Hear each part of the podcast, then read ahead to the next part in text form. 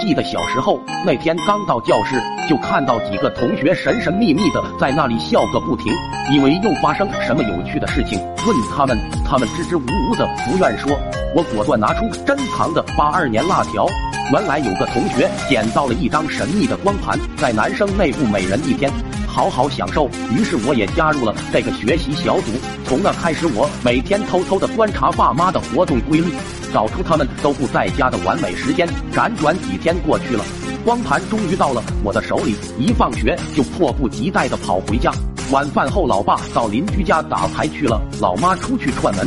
此时家里就剩我一个，又在家门口观察了一会，确定他们一时不会回来，于是关上门，冲进客厅，从裤裆里摸出伤痕累累的光盘，迫不及待的放入 DVD。画面有些卡，但丝毫不能阻止我学习的热情。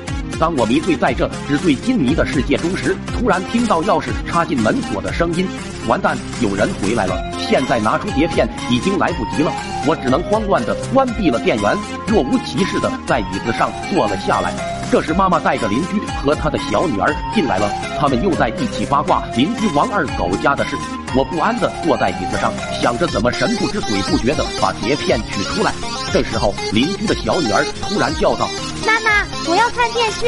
这句话犹如晴天霹雳，击中我的小脑瓜。刚要阻止，但为时已晚，老妈已经打开了电源，电视上又出现了那纸醉金迷的画面。空气突然凝固，我恨不得把这破烂 DVD 扔出去砸了。老妈脸色铁青，关掉电源。我以为我要完了。挨打是少不了的，谁知道老妈并没有要打我的意思。晚上老爸回来后，却被老妈毒打了一顿。我明白了，原来是老爸为我背了锅。老爸为什么要帮我背锅呢？